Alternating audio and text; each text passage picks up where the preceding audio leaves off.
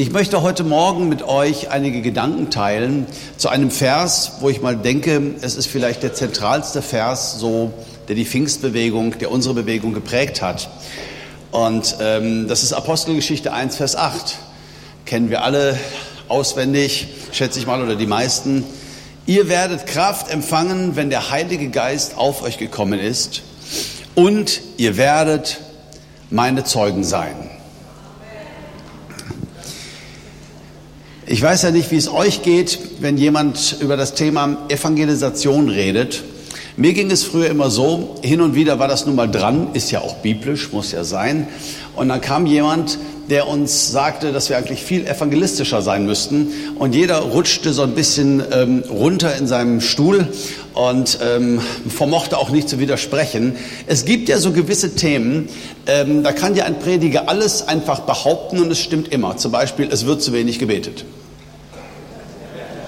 Ja, wenn ich hier heute sagen würde, das Problem mit dieser Gemeinde ist, hier wird viel zu wenig gebetet, dann rutscht ihr alle so ein bisschen runter und es stimmt irgendwie immer. Was ich früher schon gedacht habe, so als Kind in der Gemeinde, ist, ähm, wann kommt denn mal der Gastprediger, der uns sagt, wie viel Gebet wäre eigentlich genug Gebet? So dass man irgendeinen objektiven Maßstab hat, um das mal zu überprüfen. Ne? Und B-Teil der Frage, und wenn man dann noch mehr betet, ist dann eigentlich Sünde? Hat mir nie jemand äh, wirklich beantworten können. Ne? Aber zu wenig beten, zu wenig Bibel lesen, viel zu wenig evangelistisch sein, das sind so die Themen, mit denen ich groß geworden bin. Und es gab dann immer wieder Leute, die haben uns Mut gemacht und die haben das auch zum Teil sehr glaubhaft vorgelebt, äh, wie das gehen könnte. Und das waren so Leute, die schämten sich vor gar nichts. Und die sagten immer, sag es ihnen zur Zeit oder zur Unzeit, sonst wird dein Blut, ihr Blut von deiner Hand gefordert. Das hat mich immer total aufgebaut. Ne, sag es ihnen zur Zeit und zur Unzeit, haus ihnen vor, ne, einfach frei heraus. Sie müssen es hören zum Heil oder zum Gericht und was da eben so alles gesagt wurde. Und dann erinnere ich mich so als 12-, 13-jähriger Straßeneinsatz. Ist ja auch sowas in vielen unserer Gemeinden, ähm, dass du immer einen hast, der sagt, wir müssten wieder viel mehr rausgehen. Das versteht ja einer von draußen gar nicht. Ne? Wieso rausgehen? Ihr habt es doch nett hier, ist doch alles, ist doch alles schön. Nein, wir müssen auf die Straße. Ach so, so, ne? wir müssen raus auf die Straße. Und dann hatten wir da so unseren Infotisch. Da drüben stand die FDP und da stand äh, ne, Greenpeace und so verschiedene. Und hier standen eben wir mit unseren Blättchen und so weiter und haben versucht, mit Leuten ins Gespräch zu kommen. Und ich habe immer gesagt, lieber Heiland, ich mache das ja alles sehr, sehr gerne für dich, aber ich äh, hätte so eine kleine Bitte für eine Gegenleistung. Bitte mach doch, dass keiner aus meiner Schule hier vorbeikommt.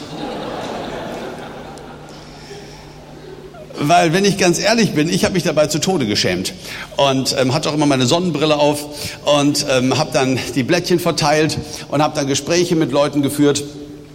Und naja, wir haben die abgeschleppt abends in die Teestube, wie das halt so ging. Und Gott sei Dank, es haben sich ja Menschen bekehrt. Das war doch alles gar nicht schlecht, das will ich doch gar nicht sagen. Ich will nur sagen, dass für mich als Mensch hat mich das nicht sehr angesprochen. Das ist nicht, wer ich sein wollte. Das ist nicht wirklich, was ich machen wollte. Ähm, das war mir irgendwie immer sehr peinlich. Und so war dieses Thema Evangelisation für mich immer so eine Pflichtübung. Muss sein.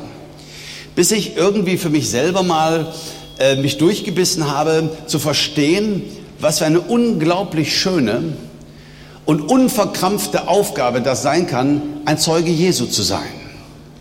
Jesus hat uns berufen, seine Zeugen zu sein. Er hat gesagt, ihr werdet Kraft empfangen, wenn der Heilige Geist gekommen ist, und dann werdet ihr meine Zeugen sein.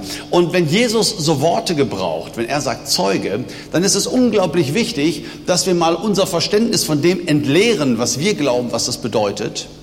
Und mal ganz frisch hineinzuschauen, ähm, was Jesus denn wirklich gemeint hat, am besten ins Alte Testament. Was ist denn eigentlich ein Zeuge? Denn das ist ja eine Übertragung gewesen. Ne? Ihr werdet meine Zeugen sein. Was ist denn eigentlich ein Zeuge? Und wenn man mal ins Alte Testament schaut, dann findet man ganz, ganz interessante Sachen. Im Rechtswesen von Israel kam dem Zeugen eine unglaublich hohe Verantwortung zu. Ne? Wenn ihr so eure Krimis guckt abends und da gibt's ja heute immer so Mord und dann gibt's forensische Beweise und dann wird aufgrund von DNA 25 Jahre später doch noch ein Mörder überführt und so, das findet ihr ja alle ganz, ganz spannend und hm, mag ja auch sein.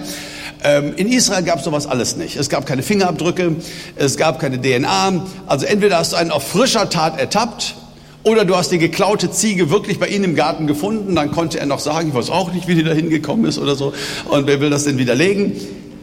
Deswegen kam dem Zeugen eine unglaublich große Verantwortung äh, zu. Er hat eine riesige Verantwortung und jemand konnte nur verurteilt werden, zum Beispiel auch zu einer Steinigung, das gab es ja damals noch, durch die Aussage von zwei oder drei Zeugen. Einer reichte nicht. Zwei oder drei mussten sagen, ich hab's gesehen. Und dann hatte das eine ungeheure Kraft und dann hat das ganz, ganz viel gemacht. Und das Interessante ist, bei einer Falschaussage bekam der Zeuge die gleiche Strafe wie der soeben Gesteinigte. Ich räume ein, das hat den dann nicht mehr sehr getröstet. Aber zumindestens war ja eine gewisse Gerechtigkeit hergestellt. Ja? Also es war eine unglaublich, ihr denkt gerade alle an Johannes 8, ich auch. Ne? Wer von euch ohne Sünde ist, hat Jesus ja genial rumgedreht, das Ding. Ne? Der werfe den ersten Stein. Also den ersten Stein warf immer der Zeuge und riskierte damit sein eigenes Leben. Und ihm musste klar sein, das ist eine ganz, ganz ernsthafte Angelegenheit hier. Und unsere Berufung mal in diesem Sinne ist es, von dem zu reden, was wir gehört, was wir gesehen und was wir erlebt haben, wenn unser Zeugnis gefragt ist. Das ist unsere Berufung. Und ich dachte immer, ich müsste alle Fragen beantworten können. So, unsere Jugendleiter, die hatten immer so ein kleines neues Testament hier hinten in der, in der, in der Gesäßtasche. Und wenn dann eine irgendeine Frage stellte, von Evolution bis, kam das Ding raus. Und ein reifer Christ war der, der dann einen Vers sagen konnte und der jede Frage direkt beantworten konnte. So, ne? Und ich dachte, das müsste ich immer tun und habe es dann auch teilweise mitgetan. Aber dann habe ich verstanden, a, das ist nicht sehr erfolgreich und b, es ist auch gar nicht unbedingt jedermanns Berufung, sondern die Berufung, die wir alle teilen, ist das Zeuge Jesu zu sein. Das heißt, von dem zu reden, was wir mit Jesus erlebt haben oder von dem zu reden, was Jesus uns bedeutet. Im Neuen Testament, da gibt es einen Mann, der macht uns das unglaublich toll vor. Jetzt muss man so ein bisschen den Kontext verstehen. Jesus reist durchs Land und tut bemerkenswerte Dinge, Zeichen und Wunder folgen ihm. Und ähm, die religiöse Oberschicht ist ziemlich nervös. Und die Ansage an alle Prediger und Theologen ist ziemlich klar. Wir müssen dem Volk klar machen, das kann nicht der Messias sein. Das ist nur ein Mensch. Das ist auch nur ein Sünder. Das, ja, sonst kommen die Römer, nehmen uns hier alles weg und das geht alles gar nicht. Also Messias-Glaube geht gar nicht. Das, das darf keiner glauben. Und da haben sie Predigten vorbereitet, da haben sie darüber gesprochen, um das wirklich klar zu machen. Jesus kann nicht der Messias sein. Und wisst ihr, ein bisschen tun mir die Kollegen ja leid, weil es macht schon sehr, sehr wenig Spaß, da jemand so zu bekämpfen, der überall dann Tote auferweckt und auf dem Wasser geht und äh, Wasser in Wein verwandelt und so. Äh, da kommt ganz wenig Freude auf. Und so auch an dem Tag, als Jesus einen Menschen heilte, der blind geboren war, in Johannes 9. Und die religiöse Oberschicht war total in Panik. Oh nein, er hat schon wieder getan, blind geboren. Was können wir denn machen? Können wir einfach behaupten, der war gar nicht blind? Nee, den kennen doch alle, können wir nicht behaupten und so. Und dann haben sie diesen Mann zweimal verhört. Und Folgendes passiert in Johannes 9 von Vers 24. Da riefen sie zum zweiten Mal den Menschen, der blind gewesen war, und sprachen zu ihm, gib Gott die Ehre. Wir wissen, dass dieser Mensch, Jesus, ein Sünder ist. Der antwortete jener und sprach, ob er ein Sünder ist, weiß ich nicht. Eins weiß ich, dass ich blind war und jetzt sehend bin. Das finde ich so genial.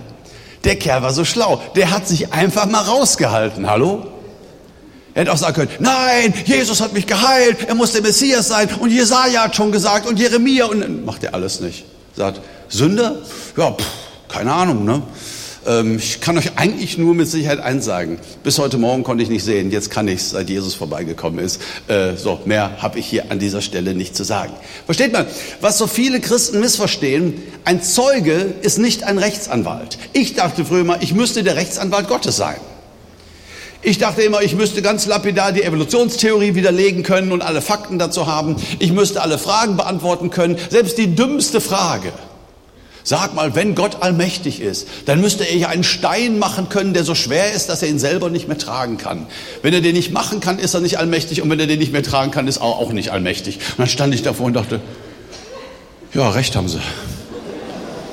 Ne, so als kleiner Knirps und musste mir auf solche intelligenten Fragen äh, irgendwie, ne, ich musste doch Gott verteidigen. Ich musste doch klar machen, er ist der wahre Gott und er ist der einzige Weg. Und wie schön zu verstehen, nö, muss ich gar nicht. Ich bin nicht sein Anwalt, da kann er sich viel bessere leisten. Ich bin sein Zeuge. Ich bin sein Zeuge. Wisst ihr, ein Zeuge muss nicht besonders intelligent sein. Das kommt vielen von uns sehr gelegen. Er muss nicht, er muss keine herausragende Schulbildung haben. Er muss keine gute Grammatik haben. Er muss nicht die Geschworenen überzeugen können mit, mit, mit, mit flammenden Reden. Er muss rhetorisch nicht begabt sein. Du, wenn der Zeuge krank ist, drei Wochen ist im Krankenhaus im Koma, dann warten wir eben mit der Verhandlung. Er ist der wichtigste Mensch.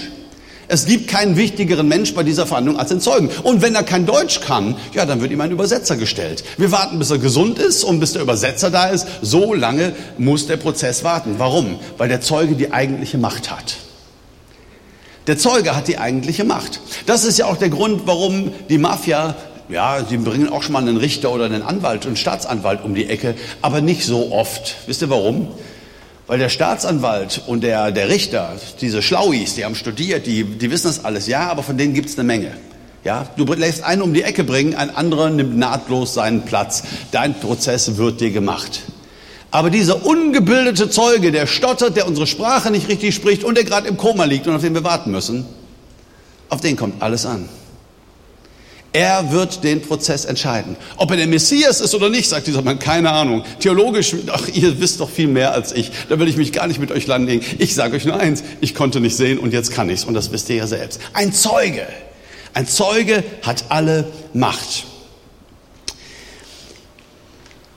Der religiösen Elite kam es öfter in den Sinn, Jesus einfach umzubringen, weil er gestört hat. Und, ähm, aber immer nur Jesus. Keiner hat jemals darüber gesprochen, zum Beispiel Petrus umzubringen oder Johannes umzubringen oder einen der Jünger. Aber es gibt eine einzige Ausnahme. Aus dem Leben Jesu. Einer seiner Freunde sollte umgebracht werden, weil er zu gefährlich wurde. Und das war Lazarus. In Johannes 12, Vers 10 lesen wir, da beschlossen die obersten Priester auch Lazarus zu töten, denn seinetwegen gingen viele Juden hin und glaubten an Jesus. Also ich sage es nochmal, ne, so ein gewisses Bedauern für die Kollegen, die da theologisch hochst eloquent und äh, äh, äh, rhetorisch begabt und, und widerlegen müssen, dass Jesus der Messias ist. Das macht einfach keinen Spaß, wenn der Tote auferweckt. Ja, da stehst du da und hast eine Freiversammlung und die Juden hängen an deinen Lippen und äh, du bringst die, bringst die richtigen Gags zur richtigen Zeit und du sagst Mensch und ne, so und Jesaja hat gesagt und Jeremia hat gesagt und Mose hat uns schon gesagt und, das, und auf der anderen Seite geht Lazarus entlang. Und wisst ihr, was der tun muss, um Zeuge zu sein? Winken. Ja. Und alle Augen ne, auf Lazarus. So, ne? Der muss einfach gar nichts anderes tun in seiner Stadt, als einfach nur winken. Er ist ein wandelndes Zeugnis.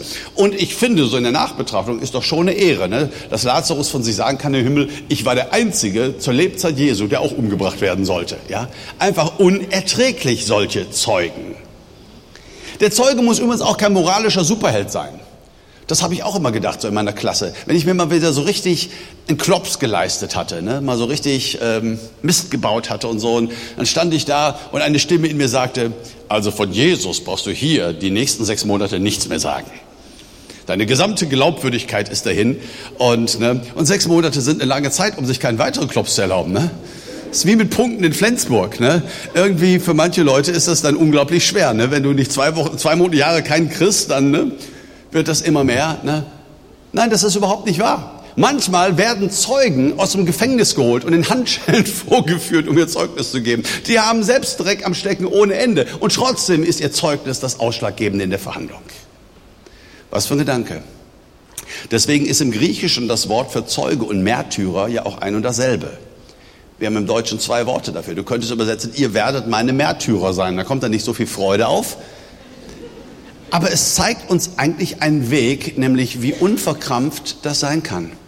Wenn Jesus dir nichts bedeutet, wenn du nichts mit ihm erlebt hast, wenn du gar nichts sagen kannst von Jesus, was in deinem Leben sich verändert hat oder was er in deinem Leben tut oder so, dann beten wir lieber für dich, dass du was mit Jesus erlebst und beten nicht für dich, dass du irgendwie da rausgehst und anfängst, Gott zu verteidigen und den Leuten allen zu sagen, er ist der einzige Weg und er ist Gott. Das tun so viele, versteht ihr? Da ist ein Meer von Leuten deren Götter groß und allmächtig sind. In dieses Konzert möchte ich gar nicht mit einstimmen. Ich möchte Menschen treffen und Menschen kennenlernen, die mir sagen, äh, was ihr, ihr Glaube bedeutet. Meine Frage, warum sprach Jesus eigentlich fast nur in Gleichnissen?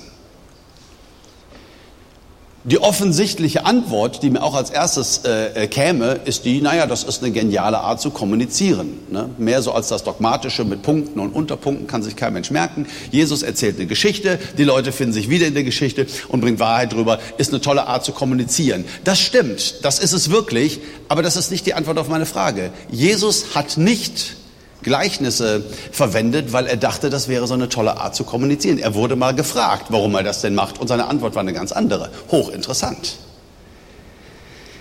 In Markus 4 erzählt er das Gleichnis vom Sämann. Ich lese es euch nicht vor, es ist ziemlich lang. Ne? Sämann geht aus zu sehen, die Vögel des Himmels und die, ne? ihr kennt das. Ne?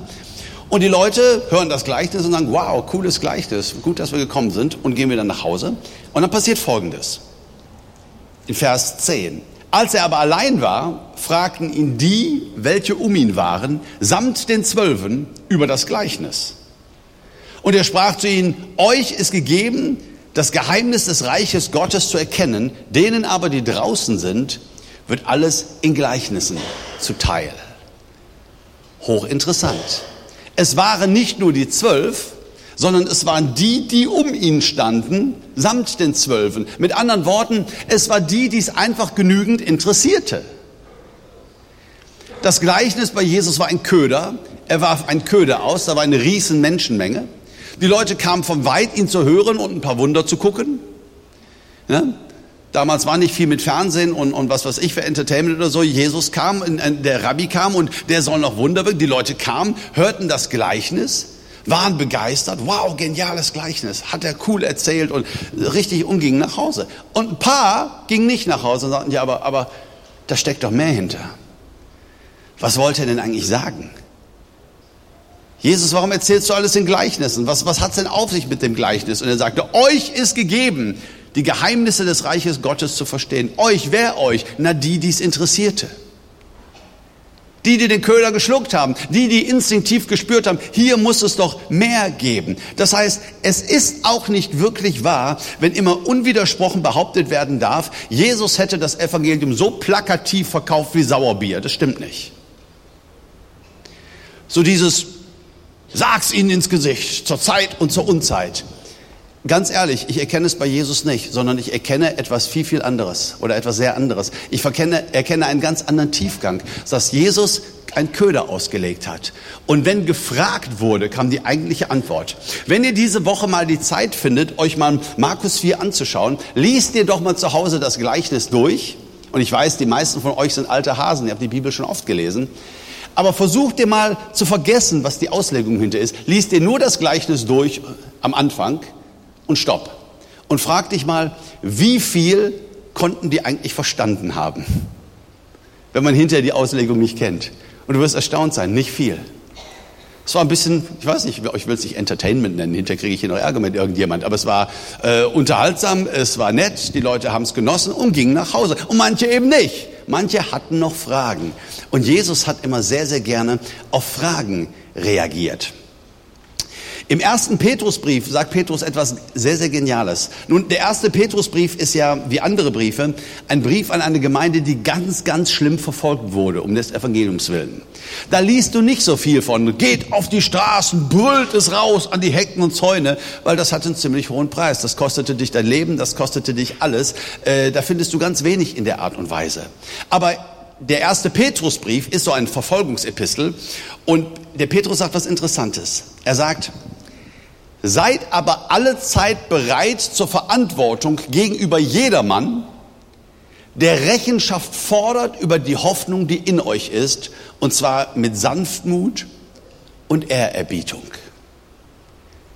Jeder, der Rechenschaft fordert über die Hoffnung, die in euch ist. Wenn in euch keine Hoffnung ist und keiner sieht irgendwas Hoffnungsfrohes an euch, dann wird auch keiner Rechenschaft fordern, dann ist gut dann gibt's, dann bist du kein Zeuge für irgendetwas, was irgendwie nützlich werde.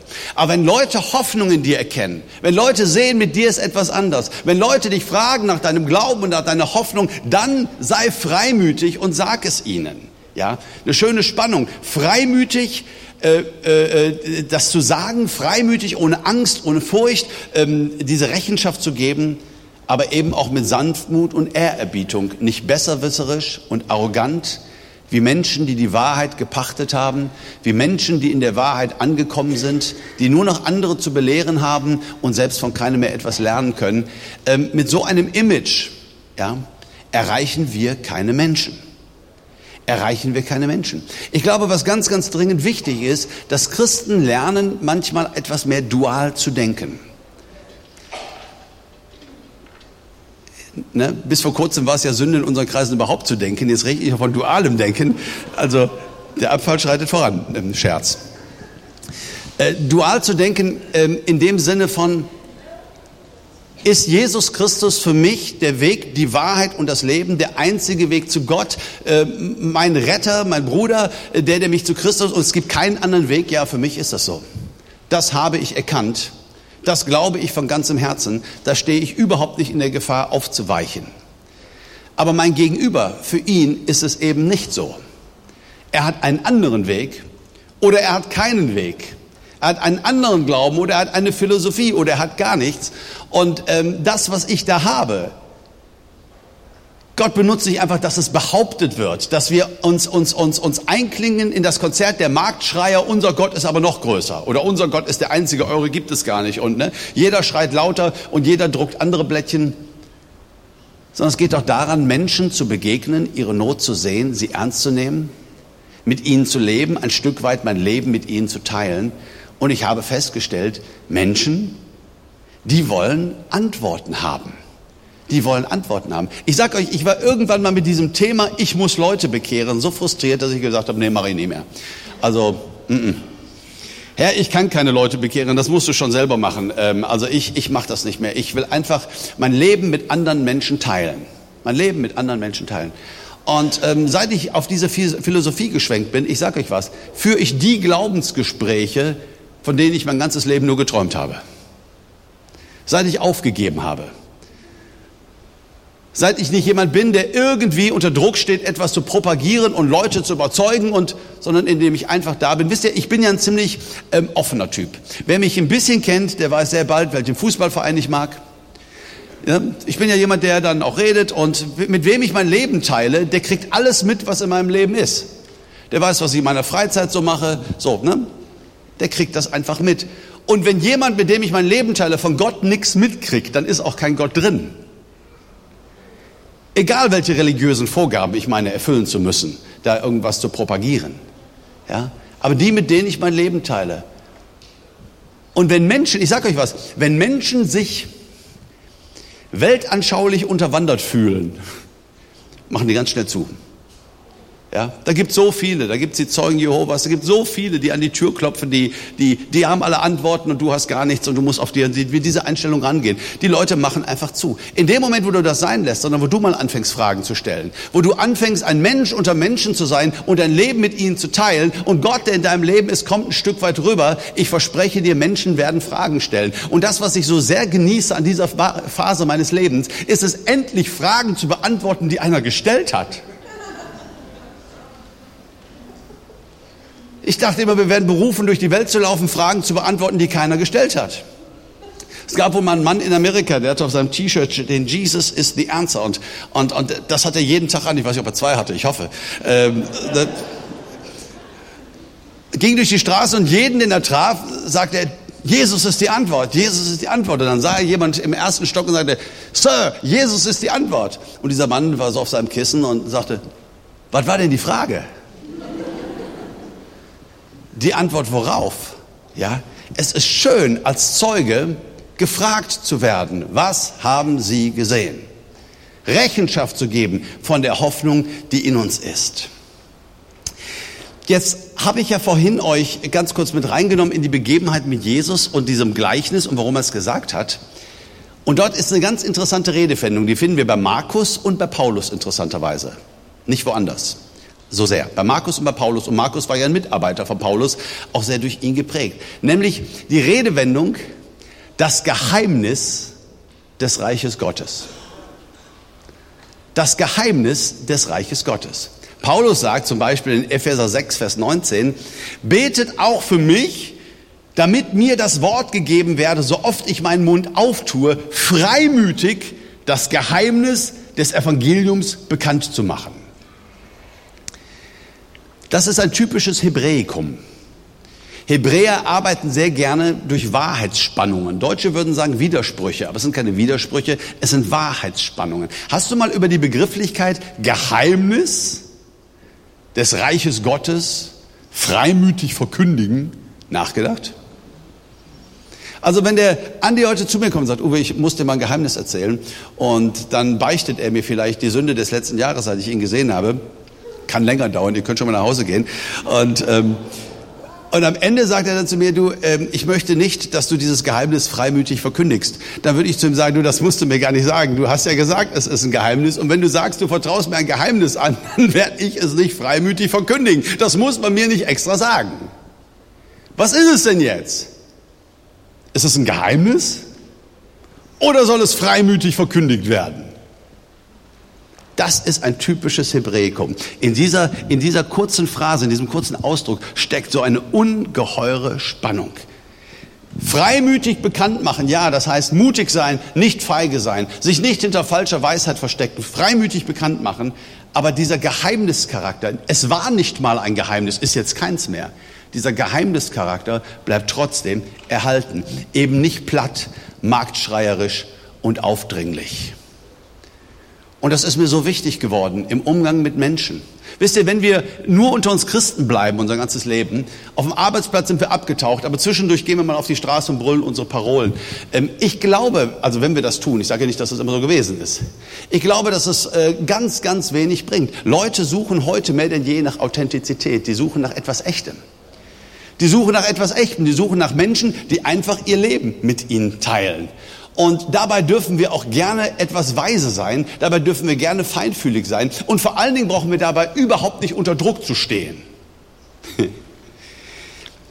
Ich erinnere mich so als vor vielen Jahren als Pastor, wie ich immer dachte, du musst ausbrechen aus dem frommen Ghetto.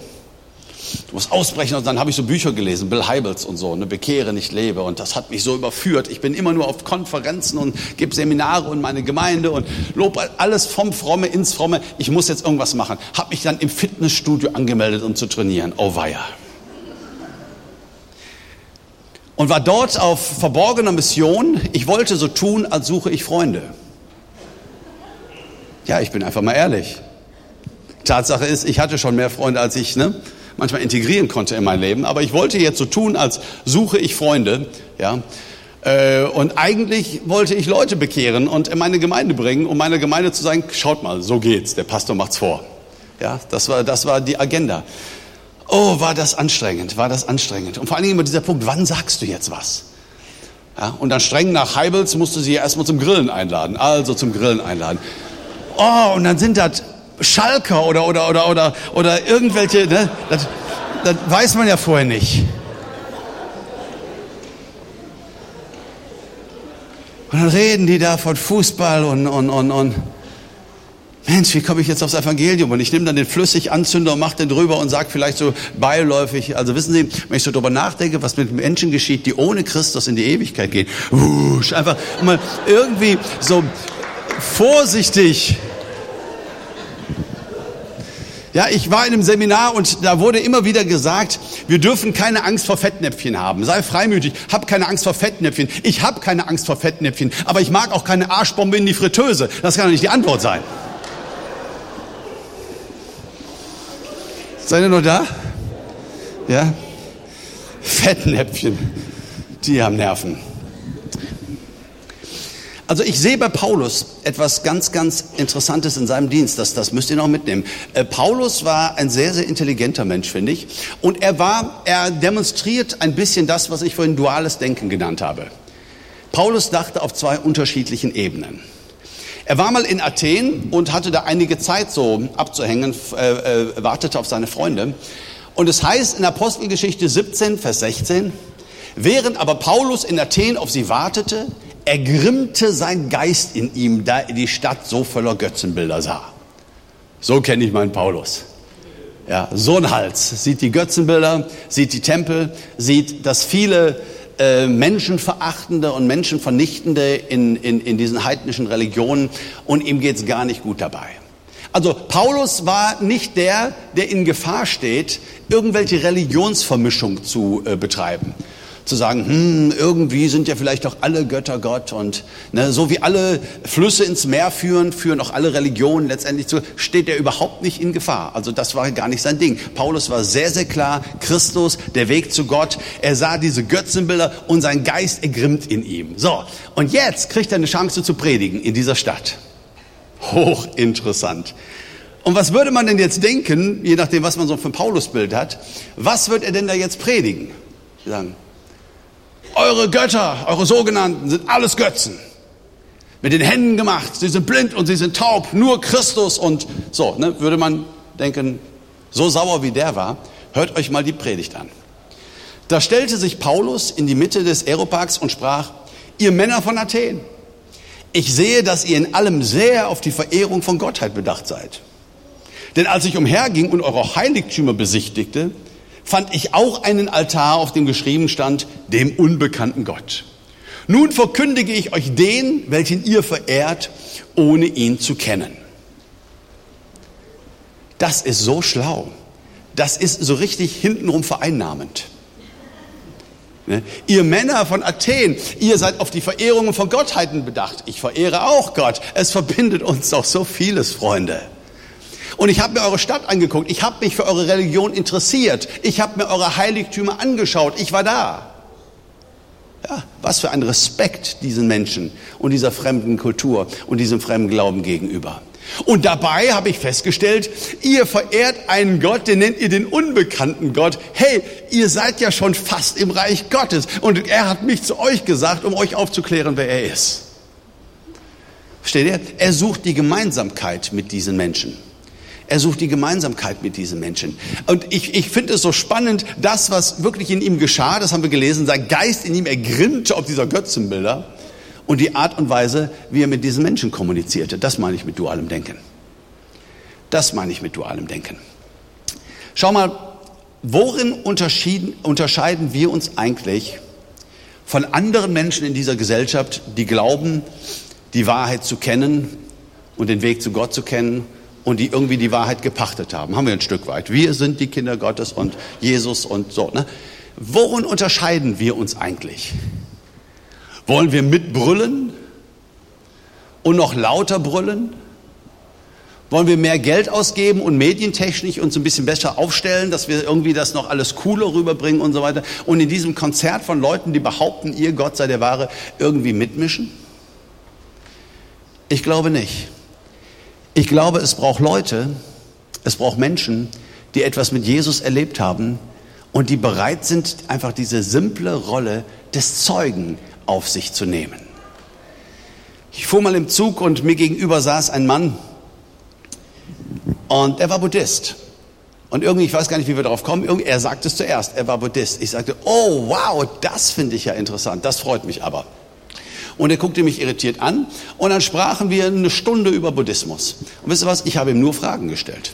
Ich habe ihm nur Fragen gestellt und habe richtig gut zugehört. Und wisst ihr was, das ist nicht mein Kniff der Evangelisation. Ich mag Menschen, seht mir das nach. Ich mag Menschen, ich fand es einfach, ne?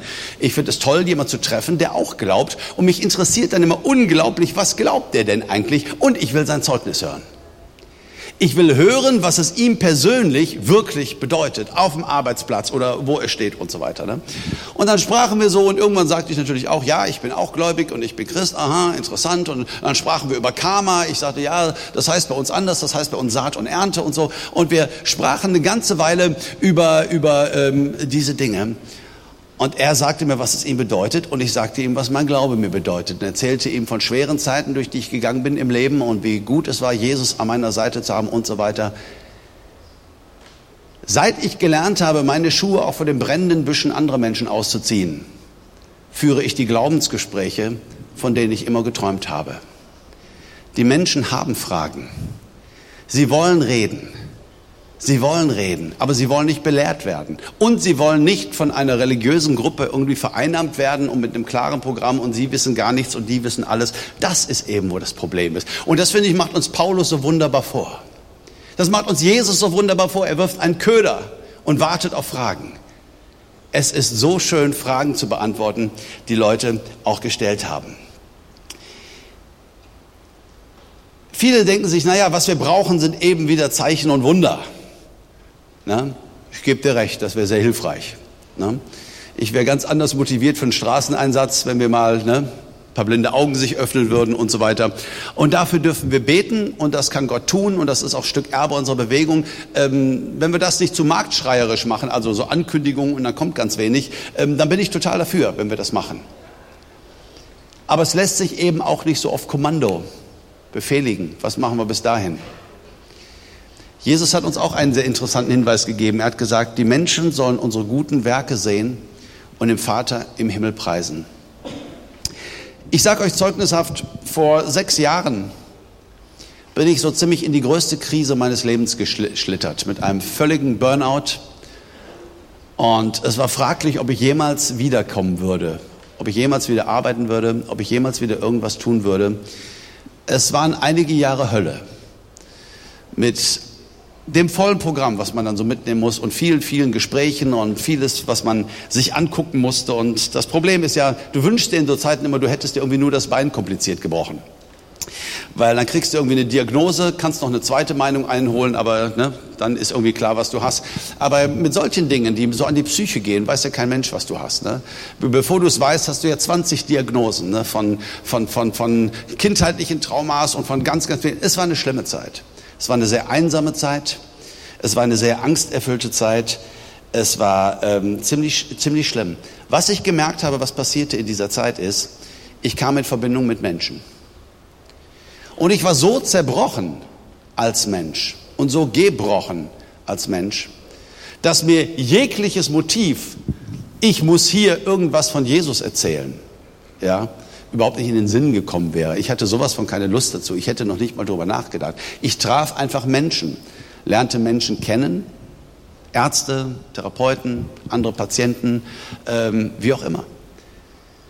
Ich fing damals an, Musik zu machen, eine Sache, die eigentlich meine Jugend unglaublich geprägt hat und die ich viele Jahrzehnte, ja, sehr, sehr nebenbei, wenn überhaupt mal gemacht habe und wurde dann eingeladen. Es gab bei uns in der Nähe eine Akustik-Session und habe dort angefangen, meine Lieder, die ich geschrieben habe, zu spielen. Das Ganze wuchs und so weiter. Ich merkte auf einmal, ich bekomme einen immer größeren Freundeskreis von ganz normalen Menschen.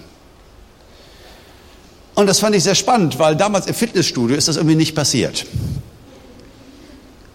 Denn ich sage euch mal was ganz ehrlich, bitte nicht böse sein, ich überziehe mal ein bisschen. Ne? Aber ich glaube ja, dass viele Christen irgendwie so gepolt sind und so geprägt wurden, dass wir glauben, dass die da drauf doof sind und dass die nicht merken, was wir wollen. Ne, wenn wir so ganz vorsichtig und so, ne, aber mit einer ganz, ganz klaren Agenda äh, und so weiter. Ne. Und diese Agenda hatte ich nicht mehr. Aber Leute wussten, dass ich Pastor bin, das ist natürlich dann irgendwie ein Vorteil und äh, äh, ne, kamen zu mir und fingen an, Fragen zu stellen. Ich fing an, Gespräche zu führen. Ich fing manches Mal an, über meinen Glauben zu sprechen, zu sagen, was Jesus mir bedeutet. Es war für mich wie ein Stück Himmel auf Erden. Ich habe gedacht, danach hast du dich dein ganzes Leben gesehnt, so einen Freundeskreis zu haben.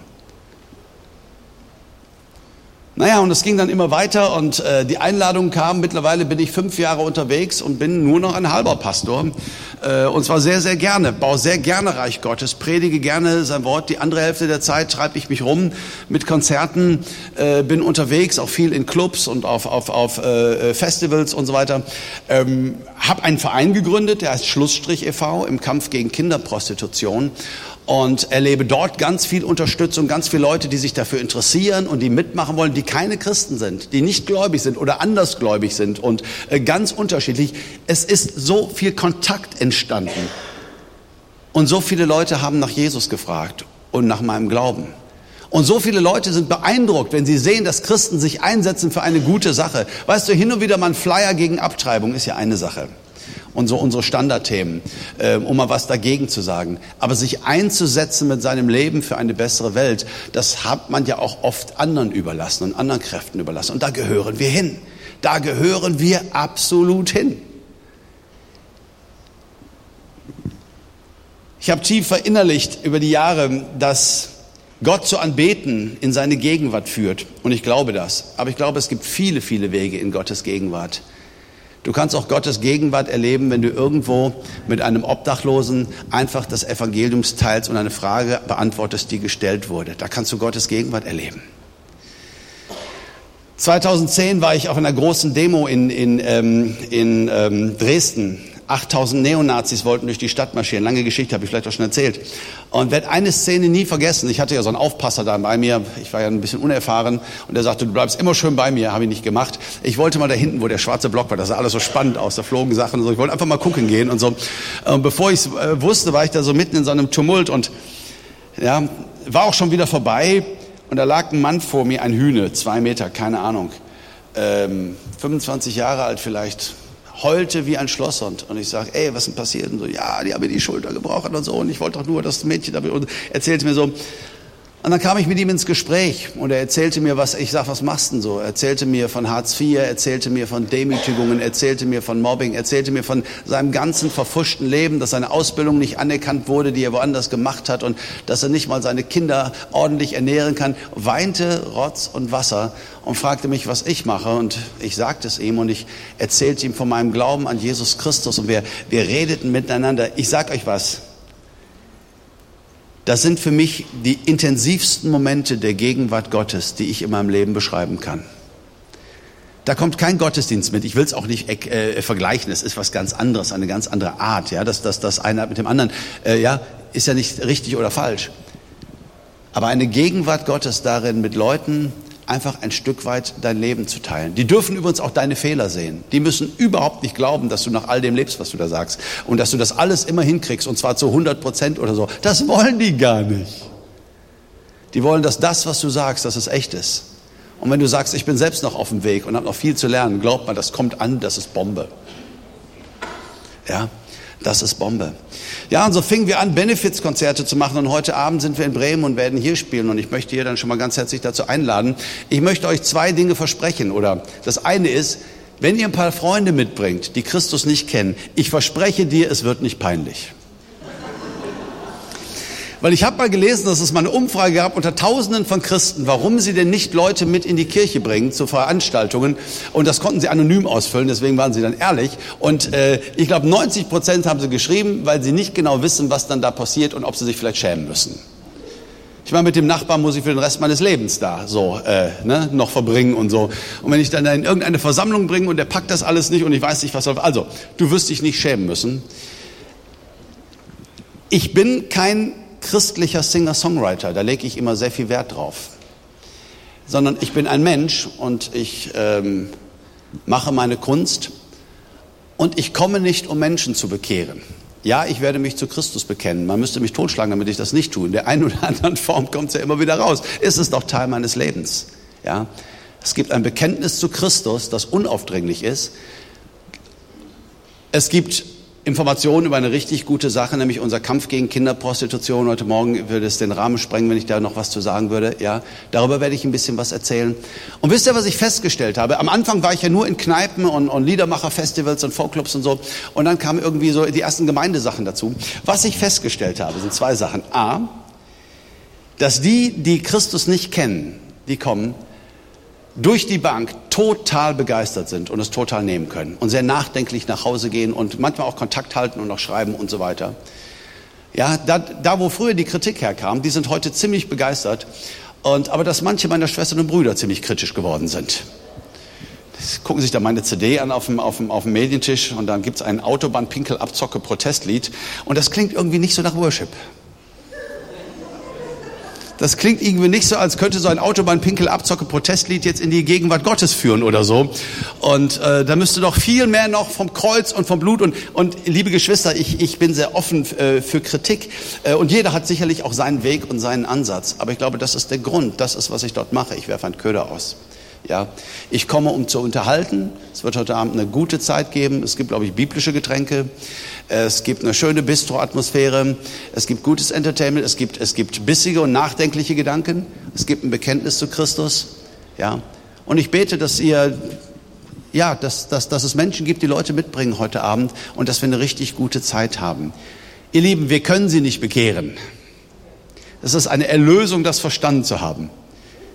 Und ich muss nicht mehr der Anwalt Gottes sein. Ey, wie schön ist das denn? Ich muss nicht alles erklären können. Ich muss nicht den Genesis verteidigen und sagen, das ist irgendwie ein naturwissenschaftliches Protokoll und das ist alles. Ich, ich bin gerne wie dieser Blinde und sage, tja, ach, da habe ich selber so viele Fragen, die werden immer mehr. Aber das, was ich mit Jesus erlebt habe und das, was er mir bedeutet, darüber möchte ich gerne sprechen. Und wisst ihr was? Damit erfülle ich keine Pflicht. Das kommt einfach raus. Das ist einfach, das ist Teil von mir. Ja?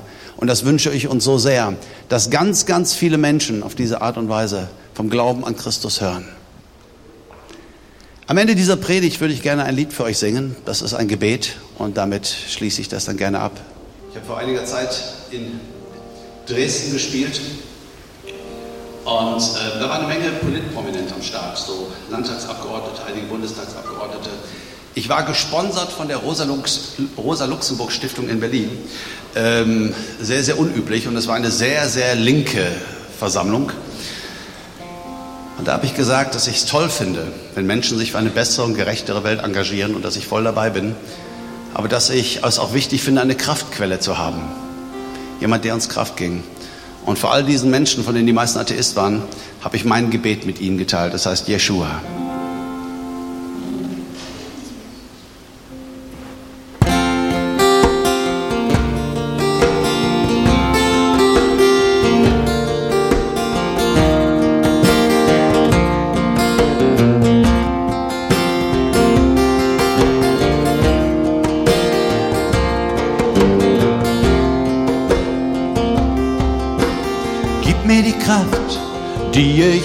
Brauche meinen Weg zu gehen.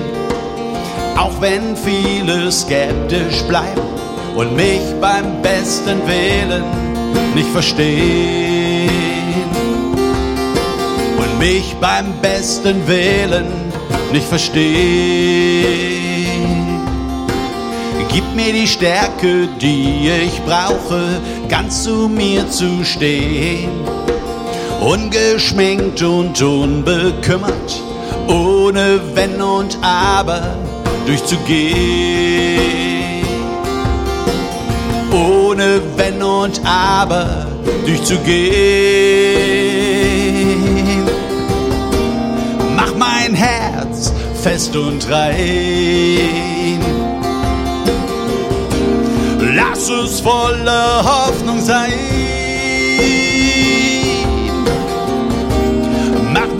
Auge weit und klar.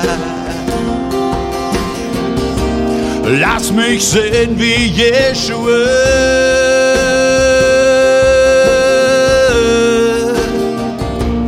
Jeshua.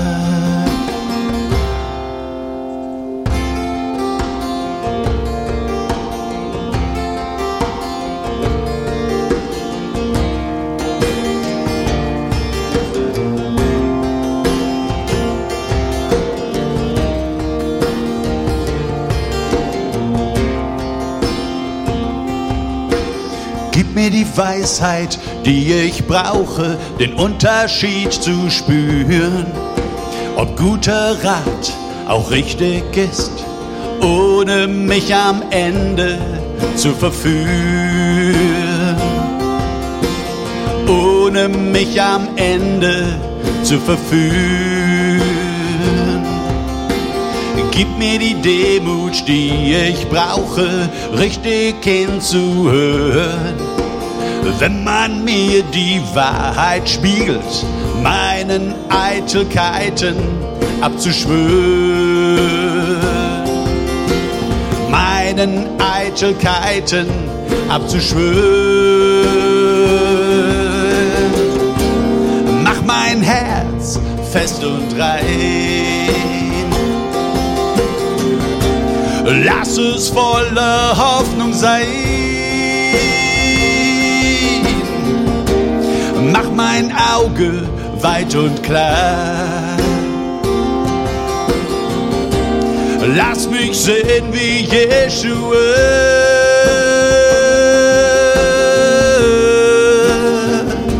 Jeshua.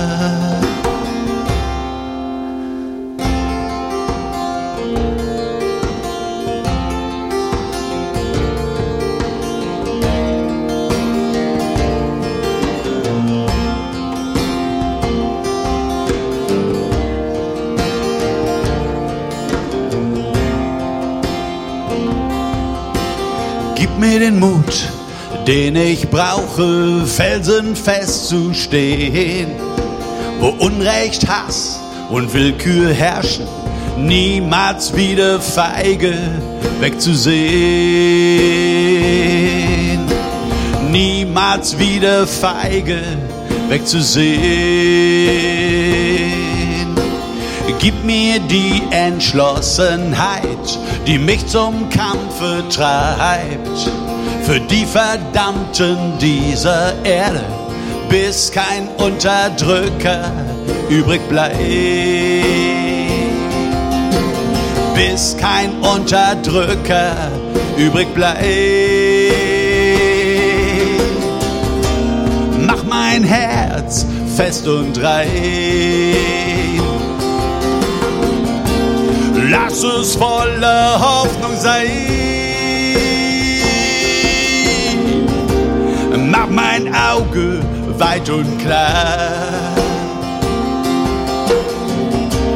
Lass mich sehen wie Jeshua.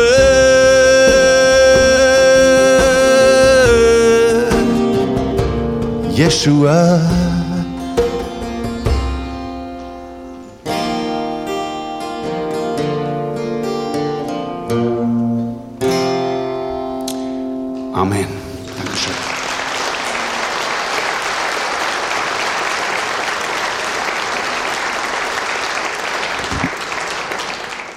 Dankeschön für euren tollen Dienst an der Stelle. Schön, dass ihr uns hier begleitet. Und so segne ich euch und lege den Namen Gottes auf euch. Der Herr segne und behüte euch. Er lasse sein Angesicht über euch leuchten.